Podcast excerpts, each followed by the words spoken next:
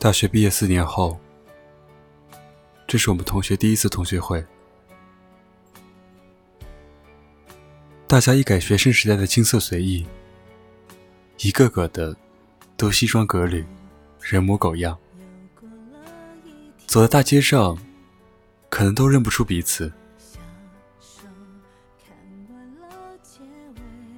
物是人非的，不仅仅是当年的同学朋友。或许还有我记忆中的那个女孩。正想着，突然一个匆忙的身影撞进我的视线。对不起啊，我不是故意迟到的，实在是没找到路，我已经提前出发了。说是物是人非，这姑娘却还是像从前一样，还是风向感欠佳。看着这个熟悉的身影，真是恍如隔世。不谈恋爱的大学，还叫大学吗？虽然一开始就是这么想的，但是也没有刻意的为了谈恋爱而去恋爱。当时跟这个小路痴在一起，我们两个也是稀里糊涂的。是我主动的吗？说不上来，但是确实是我先开口借书的。大一的时候，两个人也就是搭伙去社团；大二的时候，对大学的新鲜感也所剩无几，就经常一起吃饭、散步，甚至旅行。路痴姑娘特别向往海边的城市。但是自己老是害怕迷路，我就义不容辞的陪他一起去了。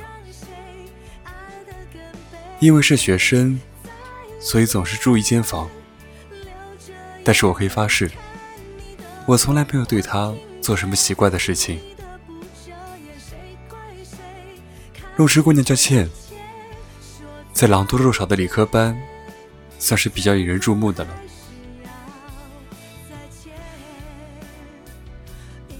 我们出去旅行之时，谁都没跟别人说，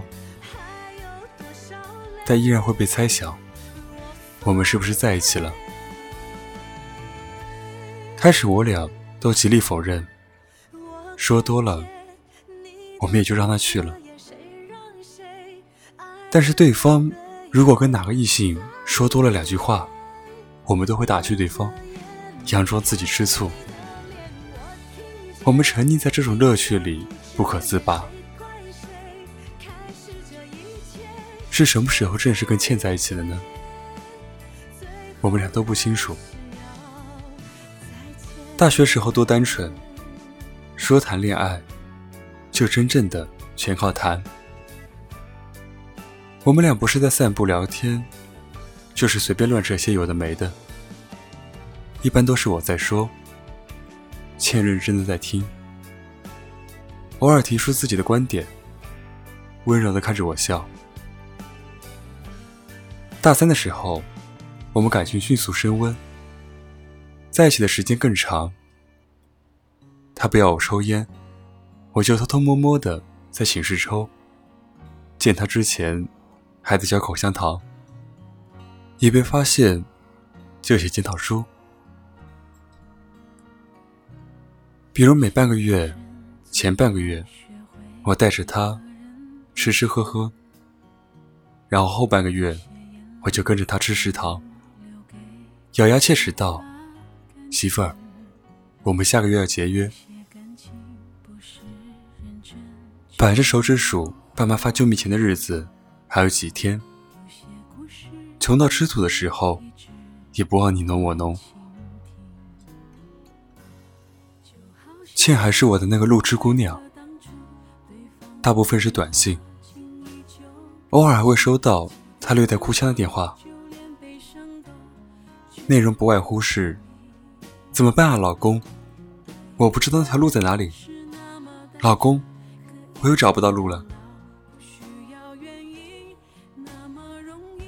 只要收到倩的信息，不管我是在睡觉、洗澡，还是打游戏、作图、爬格子，都立马起身，先安抚他，先问他在哪儿，周围有什么建筑，让他乖乖的等在那边，只有见到我，才可以离开自己所在的地方。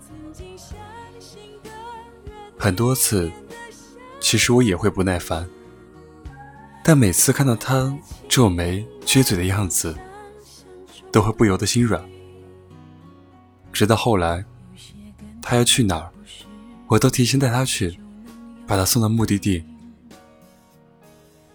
我曾以为路痴这种说法是骗人的，但是我的路痴小姑娘可是真实存在的。毕业等于失恋，这句话也不知道是哪个不想负责任的家伙说的。爱他怎么可能轻易放手？那个时候的我，是这样觉得。倩当时在准备教师资格证的考试，问我怎么想。我拍了拍我的路痴姑娘的脑袋，我啊，怎么想的不知道。我就知道，要是没有我，你指不定迷路迷到哪儿呢。倩低下头傻乐。我们准备去北京，祖国的首都，宇宙的中心。我们是应届生，也没想要特别好的待遇，还是什么丰厚的薪水，只是觉得大城市相对机会多一点。那你呢？留在武汉吗？还是跟我去北京？我可不想异地恋，要是我再迷路找不到你。得多慌啊！那我们去北京，工作定下来之后，就见家长吧。倩笑得很开心。本姑娘才不要吊在你这棵树上呢，还是个歪脖子树。我去挠它痒痒。得了吧，有树给你吊就不错了。晚上，我躺在床上。整理简历，他一条短信发来：“老公，没大房子，大车，本姑娘可不嫁。”后面跟了一个调皮吐舌头的表情。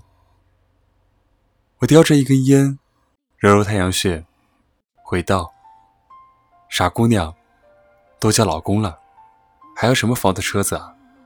快洗洗睡吧。”他秒回：“哼。”一排省略号，接着又过来一条。你说你妈妈要是不喜欢我怎么办？我哈哈大笑，回道：“那我就带你私奔。”那年拿了毕业证，我们去了北京。从北京火车站出来，我提着一大包行李走在前面。周围霓虹闪耀，北京迎来了一千万外地人中最普通的两个。老婆，你快点啊，不然又要迷路了。我转身对着倩招手。好，我来了。倩提着行李箱，加快了脚步。车水马龙的喧嚣。抵不过此刻的有你真好。我们辗转在五道口租了个隔断间，距离地铁口两公里。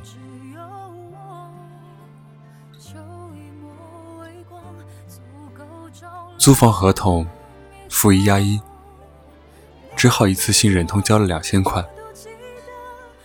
交完房租，我们全身上下只剩两百一十五块钱。坐在不足五平米的房间，空荡荡的房间，弥漫着我们的沉默。过道窄仄，灯光灰暗，房间密不透风。一张不足一米宽的床，一个柜子和一张小桌子，就把房间塞满了。妈的，原来真的毕业了。第一次有这种可怕的感觉。隔断间这里聚集着全国各地的外地人，有我们这样刚毕业的情侣，有卖麻辣烫的一对年轻夫妻，有一对总是把音响开到很大的基佬，还有一些愁云满面的单身男女。大家各忙各的，从不交流。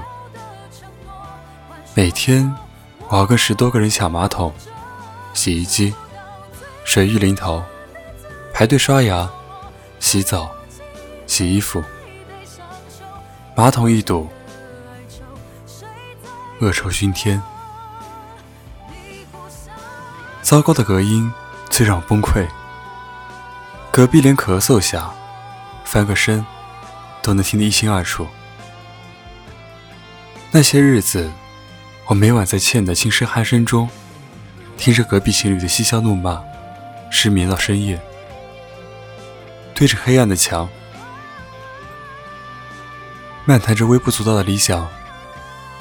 委屈你了，等赚钱了，咱们搬个大房子。那可说好了，没有大房大车。本姑娘可不嫁给你的哦。我那个时候的工作内容，就是一天盯着电脑噼里啪啦的代码，然后就是测试，然后就是检查 bug，然后继续测试，然后查新的 bug。有时候眼花了或者困了，就喝杯浓茶，继续开干。那时候觉得。嵌入式软件工程师，发展前景挺好的，但是大学生学的挺水的，摸爬滚打，又学着走。主要工作是基于 Java 系统来实现某些具体功能，还是程序员。拿到第一个月三千三百块工资，我沾沾自喜。实在话。虽然累点儿，但比同时期我们还在岗位实习的同学拿的还要多一点。何况还是创业型团队。现在一个小培训学校做培训老师，我本来一直感叹这丫头比在学校时成长不少，至少能找到路了。有一天下班下的早，我去他学校找她。还没到地方，我就看到了他。他正举着比自己个头大很多的宣传牌子，来回走动。红红的小脸上，不时有汗珠滑落。我看着心疼，赶紧帮他接过牌子。看上去是个挺大的广告牌，没想到还挺沉。我对教育行业向来没有什么了解，一直以为就是讲讲课。批改批改学生作业，哪想干什么都不容易。他一见我来，脸上的疲惫瞬间换成惊喜。老公，你怎么来了？他旁边也有他的同事，挺大大咧咧的一姑娘，跟我打招呼，还顺便嘲笑了倩老师迷路的事情。我听了有些诧异。对啊，我以为倩已经好了。怎么还迷路吗？那天回家，倩明显情绪高涨，抱着我说：“老公，你来接我，我好开心啊！”你平时都这样吗？工作的时候？他把头埋到我胸前，闷闷地说：“没课的时候，老师就出去举牌子，发广告单。”或者到学校门口找家长推销，也没什么的，大家都这样。等我做到主管，就不用出去举牌子了。我沉默了一会儿，接着问道：“你迷路，为什么不给我打电话？”倩小声地说：“老公，你平时挺辛苦的了。”我感到一阵心酸。但是又觉得很温暖。疲惫的倩一回到家就睡着了，我却无论如何都睡不着。脑海里都是穿着高跟鞋，在太阳下举着大牌子的倩，或者在学校门口劝说家长，被家长白眼的倩。倩说，底薪其实不高，但是只要有业绩就好多了。看着熟睡的倩，我只有一个念头：一定要对得起她。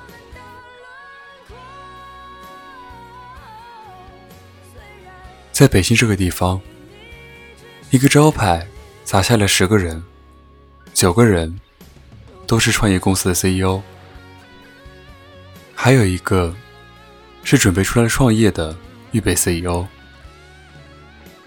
而我所在的创业公司。表现最直接的，就是工资开始只发一部分了。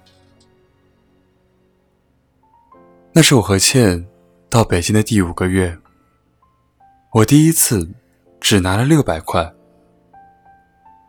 我开始拼命做兼职，在各种平台，也开始替别人写软文、写广告，期间还被骗过钱，也不算骗钱。只是我的劳动成果被否决，隔天却发现已经发布在某家挺有影响力的行内知名网站了。但实话实说，我能挣到的钱很有限，不仅是因为工作量完不成，也因为各行各业其实都有门路渠道，你进不去就是进不去。那段时间。全靠那些网上的鸡汤文章和钱来支撑我。虽然没什么卵用，但至少让我相信，这就是美好生活前的必须受到的煎熬。总之，没有人能理解你的茫然和痛苦。倩还在那个培训学校，工资开始高起来了。回头的学生多了，倩也更加努力了。每次看到小小的身影在桌子上写写画画的备课，我的心里都不是滋味。第六个月，上司告诉我，这个月没钱可以给。我特别想骂人，但是上司双眼布满血丝，一看也是疲惫又烦恼。他压力肯定比我大。再说，骂人就有用了吗？团队开始有人走了，先是前端，然后文案。短短两周，团队只剩下五个人。那时我身兼数职，不仅有本职工作，还得当文案、做策划。天使轮离我们越来越远。刚毕业那会儿，抽二十二块的软云烟，后来抽十一块的白沙烟，再后来我戒了，不是因为我意识到不健康，而是我没钱抽烟。我第一次跟倩发脾气，是因为她给我买了一个钱包，不记得什么牌子了。蛮贵的。那天是我二十四岁的生日，我怪他乱用钱，他委屈，就这样吵了一架。其实最主要的原因我没有告诉倩。生日前几天，我去他学校接他下班，看到一个年纪和我差不多大的男人。捧着一大束玫瑰花要送给他，倩拒绝了。那个男人的样子我也记不得了，但是那个男人的车我记得，兰博基尼，踉跄的走到街道转角，我在倩看不到的地方，泪流满面。我连像大学一样。去揍那个男人的勇气都没有，只是狠狠的给了自己一个耳光。晚上回家，他收拾屋子、做饭，跟平时一样。对这件事只字不提。吵架后，他一边哭，一边给我发短信：“老公，我还等着你的大房子和大车子呢。”我在客厅看到这条短信，也红了眼睛，走进去就把他抱住，也不知道说什么。那时候我们最穷，却在深夜抱得最紧。我想起大学那会儿，谁说过一句很有意思的话：“靠着爱情就能生活的年纪。”就是一辈子最怀念的时候。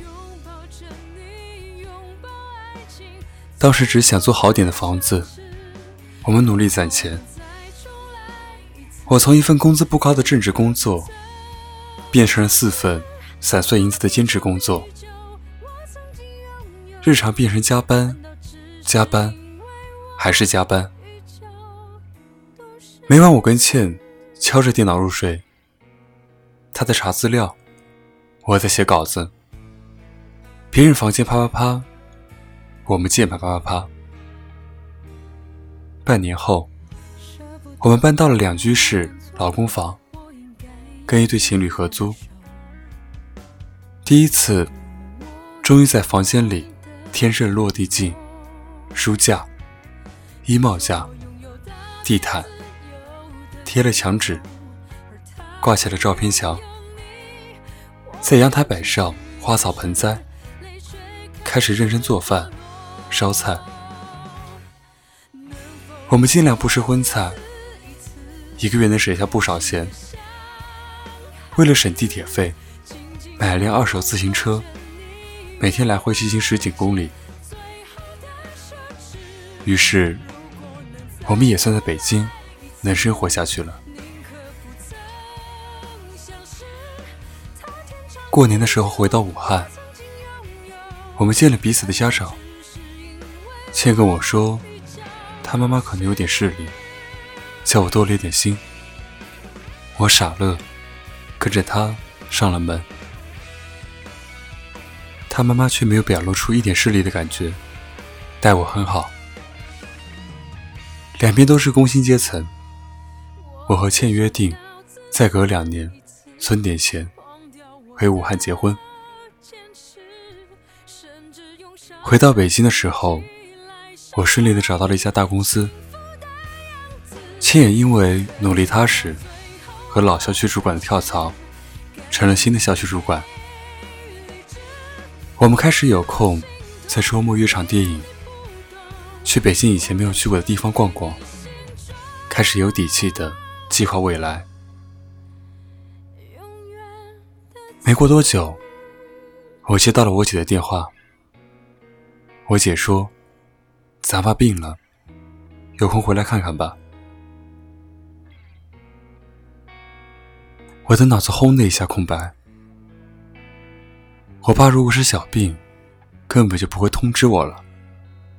他那么倔的一个人，我准备回家一趟。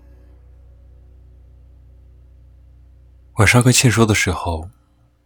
我们都沉默了良久。倩拿出两张银行卡，一张是我们的积蓄，一张是他妈妈给她的。灯火辉煌的地铁口，倩在前面送我，我在后面拎着行李箱。跟初来北京在火车站时不同，倩的身子。消瘦了很多，背影更加落寂。满是名车豪宅的红灯酒绿里，我们拎着大箱子，失魂落魄，像个逃荒而来的流民，跟这个城市格格不入。本来我们也没融入进去，我突然心慌起来。没有安全感。北京很大，我们很小，我们还是我们，也不再是我们。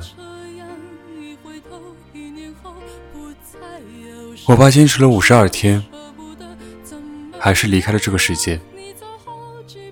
家里一共欠下三十五万的债务，亲戚和朋友们都拿出了自己的闲钱。我姐也没半分说的，直接把自己上班以来的积蓄全部存在卡里，给了我妈。我在北京的工作已经随着我一周不到岗丢了，欠给我打了三次钱，一次三万，一次两万，一次一万。我在料理我爸的后事的时候，考虑还是留在家里吧。我妈一个人要怎么撑下去？但是欠又要怎么办？我给他打电话，他都是安慰我。这个时候，我接到倩的爸爸的电话，说知道我家里的事情，希望我可以和倩分手。他很理智，也没有半点出言不逊。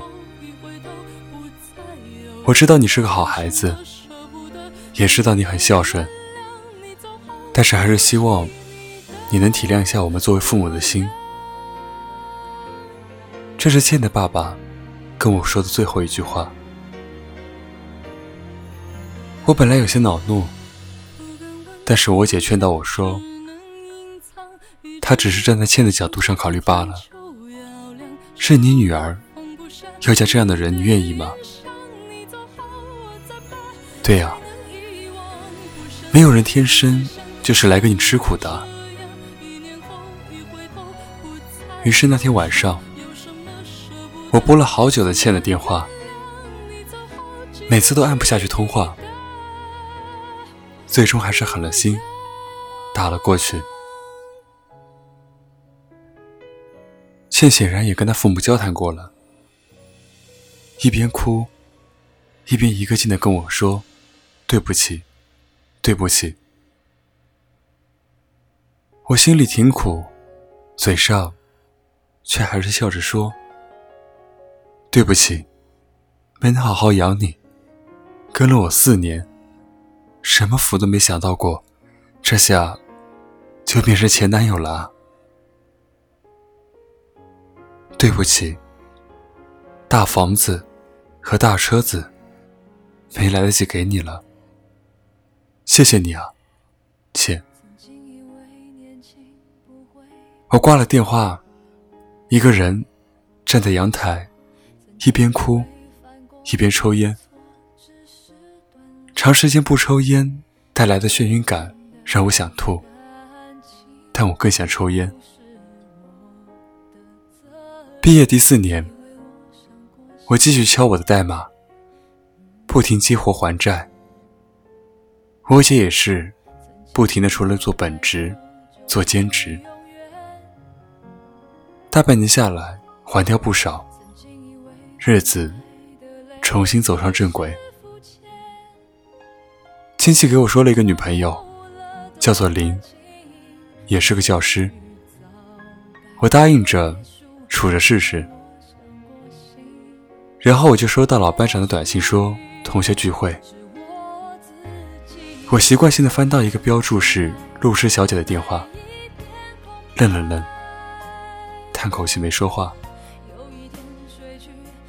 我知道这个号码，我一定能打通的。来，我敬你们一杯。脸上红扑扑的倩走过来，端着一杯酒。林很有礼貌的举杯，我一仰头，二两半的白酒下肚，呛得眼泪直流。林埋怨道：“怎么喝得这么急啊？”倩坐在一边，声音不大，却很有力度。什么时候结婚啊？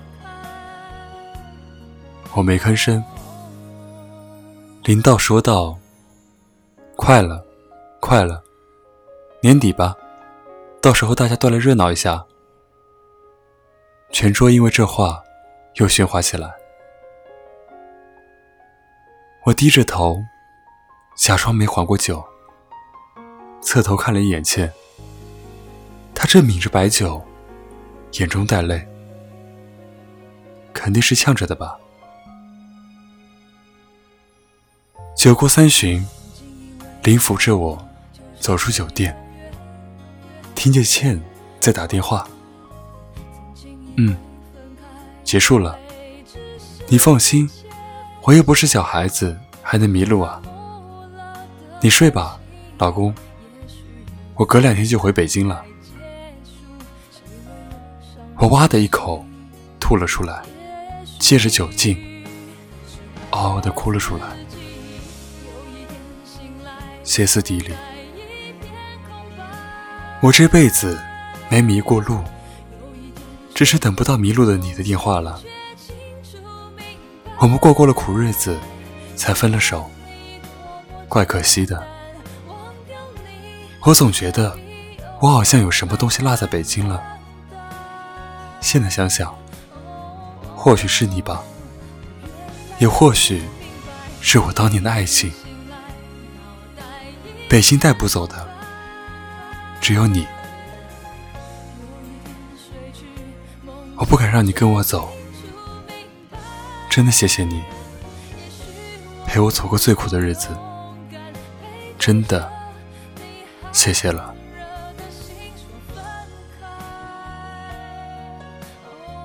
其实，在读这篇文章最开始，我只是看了前面，我觉得看到这个标题一定是一篇虐心的好文章。但是读到中间的时候，我发现，不知道你们有没有听出来，我之前读过一篇，呃，有胡汤粉的那篇。然后中间有很多段落是很相似，而且有几段是一模一样。但觉得最近录的文章都比较短，而且很久没有讲类似的故事，所以就挑了这一篇，希望大家能够把它当成一个新的故事来听。那么祝你晚安，记得关注我的新浪微博，搜索“沉默”，微信公众号搜索“深夜疗伤室”，记得来我微博观看我直播。晚安，祝你有个好梦。我们下期再见。